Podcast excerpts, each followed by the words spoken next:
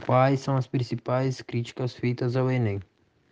Grande parte das críticas ao exame refere-se à proposta de facilitar o acesso dos estudantes ao ensino superior por meio do SISO.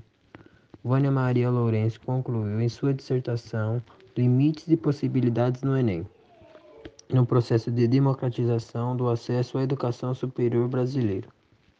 Mesmo com a oportunidade de concorrerem a uma vaga em instituições distantes de sua região de moradia, os candidatos se deparam com o histórico quadro presente na educação superior brasileira.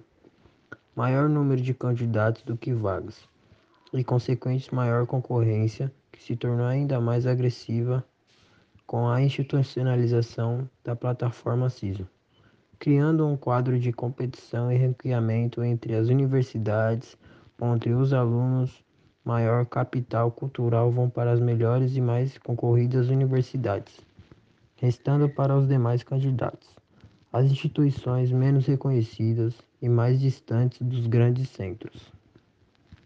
Além de Vânia Lourenço, o autor Leonardo Cordeiro também trouxe em seu artigo sobre a inadequação da metodologia de cálculos das notas de SISO uma crítica ao processo entre o SISO e o Enem. O método utilizado pelo sistema de seleção unificado gera distorções determinantes no processo da seleção. Esses desvi desvios fazem com que até 76% dos candidatos que, que seriam aprovados, caso não houvesse essa mistura equivocada de notas, não mais o fossem.